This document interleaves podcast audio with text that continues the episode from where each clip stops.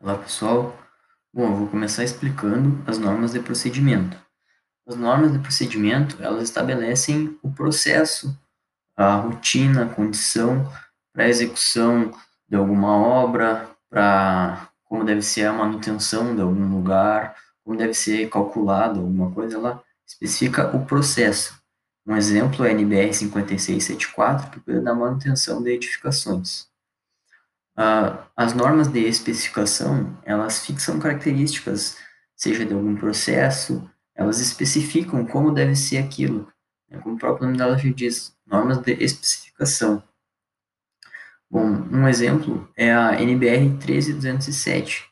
Elas especificam como deve ser usado o gesso para construção civil. Bom, temos também as normas de padronização.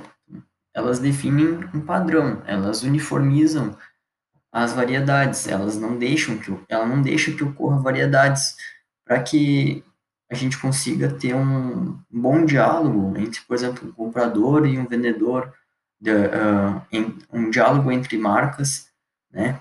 Um exemplo é a NBR 10569, que cuida das conexões de PVC. Bom, temos também é, as normas de métodos de ensaio. Então, ah, ela prescreve ou determina ah, como deve ser feito o método de ensaio de, de alguma, algum produto, algum material que você quer usar.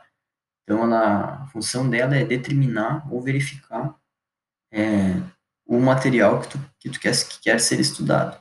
Exemplo, NBR 64, 67, sobre agregados, que ela determina o inchamento do agregado miúdo. Então, ela determina como deve ser o ensaio para encontrar o inchamento do agregado miúdo.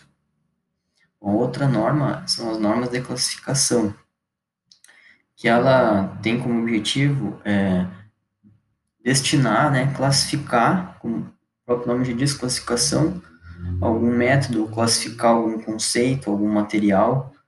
Uh, então, um exemplo é a NBR 13817, que classifica placas cerâmicas para revestimento. Temos também as normas de terminologia. Então, ela define ou relaciona é, diversas línguas numa terminologia só. Por exemplo, é, eu quero é, especificar um nome, duas, duas, subdivisões de um mesmo nome, tipo, Cimento Portland 1, Cimento Portland 2. Então, elas têm terminologias diferentes, 1 e 2, mas para um mesmo termo técnico, entende? É, um, um exemplo é NBR 108, 21, barra 1, cuida das esquadrias externas para edificações.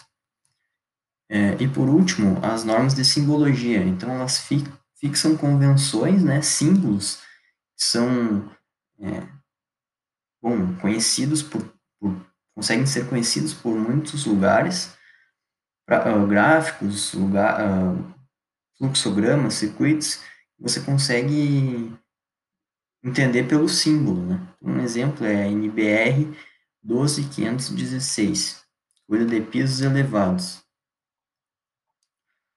Bom, uh, também vale ressaltar o que, que são normas prescri prescritivas.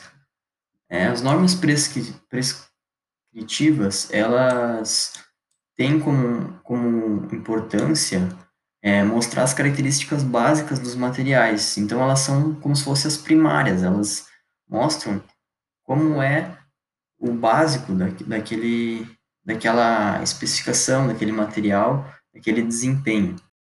Já a NBR 15575 foi é, implementada em 2013, ela traz exatamente isso que as normas prescritivas não traziam, que seria é, normas, né, para acústica, para durabilidade, para é, trans, transmitância térmica, conceitos que antes não eram abordados, até conceitos como a vida útil.